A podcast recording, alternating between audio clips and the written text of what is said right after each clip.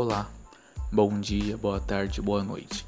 Para você que está ouvindo mais um Enfermagem em Ação, um podcast sobre enfermagem e saúde pública, pelos alunos Ananda Marques, Caroline Vicensotti, Daiane Franco, Gabriele Vidal, Giordane Marciano, Mariana Efigênia e por mim, João Mateus. Todos do nono semestre de enfermagem da Universidade do Estado de Mato Grosso. No podcast de hoje, iremos tratar sobre o Dezembro Vermelho, campanha nacional na prevenção do HIV e AIDS. O Dia Mundial de Combate à AIDS é comemorado em 1 de dezembro e tem por função primordial alertar toda a sociedade sobre essa doença.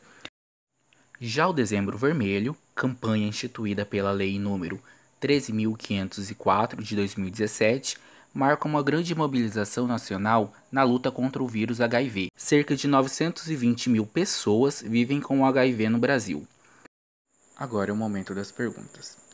Caroline, você sabe me explicar qual é a diferença entre HIV e AIDS?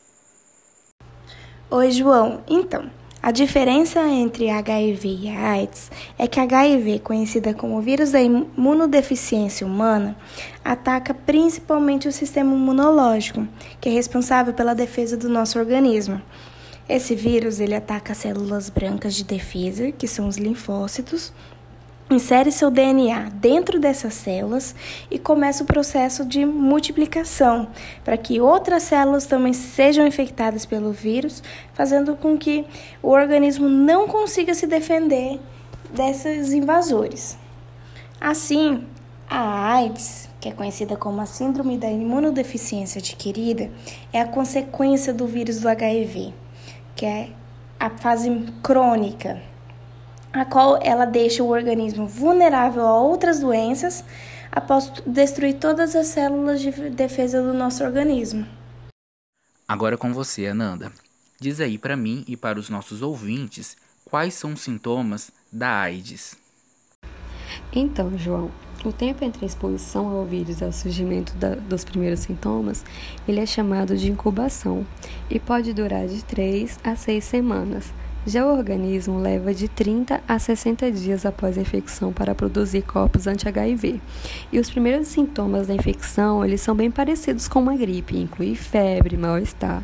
E depois disso, a pessoa pode passar anos sem apresentar sintomas, porque o vírus amadurece e morre de forma equilibrada, sem prejudicar o sistema imunológico de forma considerável, né? E caso a infecção fique mais forte, com a destruição das células que protegem o organismo, os sintomas mais comuns comuns são a febre, a diarreia, os suores noturnos e o emagrecimento. Em um estágio mais avançado de baixa imunidade, o corpo fica mais suscetível a contrair outras doenças e a pessoa desenvolve a AIDS. Se não houver tratamento adequado e precoce, o indivíduo pode sofrer de hepatites virais, tuberculose, pneumonia, toxoplasmose e alguns tipos de câncer, as famosas doenças oportunistas. Ah, sim, entendi. Muito obrigado, Ananda, pela sua contribuição. E Mariana, fala pra gente como é que se transmite o vírus do HIV e como não se transmite. O HIV é uma infecção sexualmente transmissível, ou seja, pode ser transmitida por meio de relação sexual desprotegida, seja ela vaginal, anal ou oral. Mas há outros meios de contrair o vírus, como por exemplo o uso de seringa por mais de uma pessoa, transfusão de sangue contaminado, de mãe infectada para o próprio filho durante a gravidez, no parto e na amamentação, e uso de instrumentos que furam ou cortam não esterilizados. Há alguns mitos que envolvem a transmissão do vírus, o que leva, infelizmente, a preconceitos e exclusão social de pessoas que têm HIV. A contaminação pelo vírus não ocorre se houver uso correto da camisinha durante o sexo, masturbação a dois, beijo no rosto ou na boca, aperto de mão ou abraços. Suor, lágrimas e picada de inseto também não transmite o vírus. E vale ressaltar que também não passa de uma pessoa para outra por meio do ar. Olá, Daiane. Explica para mim como é que eu faço para saber se tenho o vírus do HIV. Caso você tenha tido algum comportamento de risco, como transar sem camisinha, procure uma unidade de saúde para fazer o teste anti-HIV. O diagnóstico é feito por meio da coleta de sangue ou saliva. No Brasil, há os exames laboratoriais e os testes rápidos, que detectam os anticorpos contra HIV em cerca de 30 minutos. Esses testes são realizados gratuitamente pelo Sistema Único de Saúde, o SUS, nas unidades da rede pública e no Centro de Testagem e Aconselhamento, o CTA. Gabriele, como e onde buscar o tratamento para o vírus do HIV? O paciente que foi exposto ao HIV ou já recebeu o diagnóstico da infecção deverá marcar ou ser encaminhado para uma consulta com um especialista na área, no Serviço de Atendimento Especializado em HIV e AIDS, no caso, a SAI mais próxima, onde haverá uma equipe de profissionais, além do médico, para prestar os esclarecimentos e o apoio necessários. Outra informação importante é a Rede Nacional de Pessoas Vivendo com HIV e AIDS, que engloba diversas instituições que dão apoio e voz aos soros positivos. Essa rede possui núcleos em todos os estados brasileiros e suas unidades podem ser encontradas no site do Ministério da Saúde, assim como outras entidades da sociedade civil voltada para o tema. Jordane, uma das questões que eu vejo que a população tem pouco conhecimento é sobre a PrEP e a PEP. Você pode nos esclarecer qual que é a diferença entre elas?